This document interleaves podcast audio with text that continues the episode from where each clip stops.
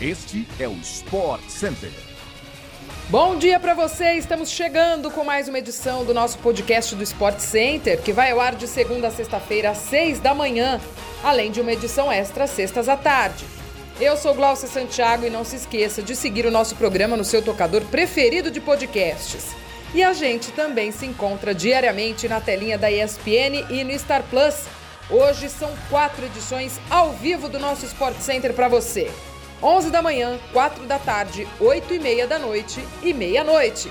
Agora sobe o som porque o podcast está começando.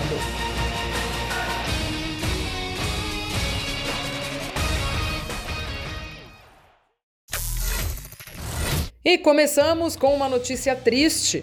Morreu neste domingo o maior ídolo da história do Vasco. Roberto Dinamite faleceu às 10h50 da manhã, aos 68 anos. Ele vinha lutando com um tumor do intestino desde o fim de 2021. Teve uma piora no quadro e foi internado na última quinta-feira no Hospital da Unimed, no Rio de Janeiro. Carlos Roberto de Oliveira nasceu no dia 13 de abril de 1954 em Duque de Caxias, mas Roberto Dinamite veio ao mundo em 25 de novembro de 1971 no Maracanã. Foi neste dia que o atacante, então aos 17 anos, recebeu o apelido que marcou a sua trajetória depois de fazer o seu primeiro gol pelo Vasco, na vitória por 2 a 0 sobre o Internacional. A manchete do Jornal dos Esportes do dia seguinte foi a certidão de batismo. Garoto Dinamite explodiu. Esse gol foi o primeiro dos 708 gols de Roberto em 1110 jogos pelo Vasco. O primeiro dos 190 gols marcados no Campeonato Brasileiro, marca que até hoje ninguém alcançou. Este foi também apenas o primeiro de muitos capítulos marcantes do ídolo com a camisa Cruz Maltina. Pelo Vasco, Roberto conquistou um Campeonato Brasileiro em 1974 e cinco cariocas em 77, 82, 87, 88 e 92. Mas não apenas títulos que contam a relação de Roberto Dinamite com o Vasco. Há episódios históricos, como a volta do ídolo ao clube em 1980, depois de uma breve passagem pelo Barcelona. No Maracanã, com 100 mil pessoas, ele marcou todos os gols da equipe na vitória por 5 a 2 sobre o Corinthians. Depois de deixar os gramados, foi a vez de Roberto Dinamite reencontrar o Vasco no gabinete. Numa disputa ferrenha, ele foi eleito presidente em 2008 e logo teve que lidar com o primeiro rebaixamento da história do clube. No ano seguinte, a equipe conquistou o título da Série B do Brasileirão e em 2011 alcançou o inédito título da Copa do Brasil. Em 2013, no entanto, o Vasco caiu mais uma vez para a segunda divisão e Roberto encerrou seu segundo mandato no clube no ano seguinte. Com grande atuação do argelino Riyad Mahrez, autor de dois gols, o Manchester City goleou o Chelsea por 4 a 0 neste domingo e avançou à quarta fase da Copa da Inglaterra. O camisa 26 abriu o placar em linda cobrança de falta e fechou de pênalti. Também iniciou a jogada do terceiro gol de Phil Foden.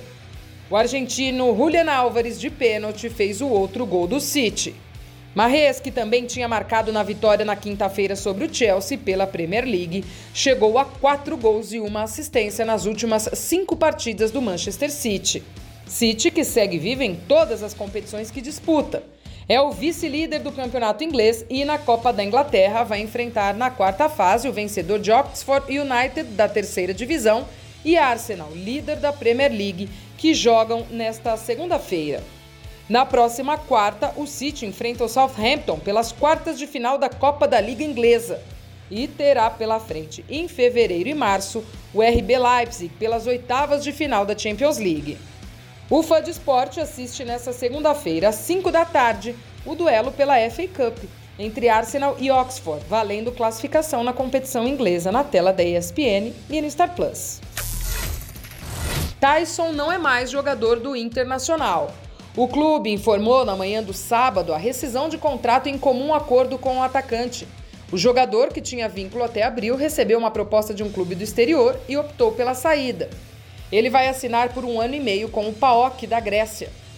Depois de ter o contrato rescindido com o Inter no sábado, Tyson participou de uma live com o streamer Paivinha e desabafou. O ex-capitão colorado encheu de críticas o presidente Alessandro Barcelos e diz que não quer vê-lo nem pintado de ouro. Tyson ainda revelou parte de uma conversa com o presidente após a quebra de contrato. Pelo tom que o atleta adotou, deu indícios fortes de que não foi uma negociação amistosa. Segundo o Meia, ele falou ao presidente que, abre aspas, deveria ter feito igual o Yuri fez com vocês, igual o Yuri Alberto. Jurou para vocês que viria para o Inter na segunda-feira e na quarta foi anunciado pelo Corinthians e botou o DVD lá. Ainda segundo o jogador, é de jogador assim que a diretoria do Inter gosta. E assim chegamos ao fim de mais uma edição do nosso podcast do Sport Center.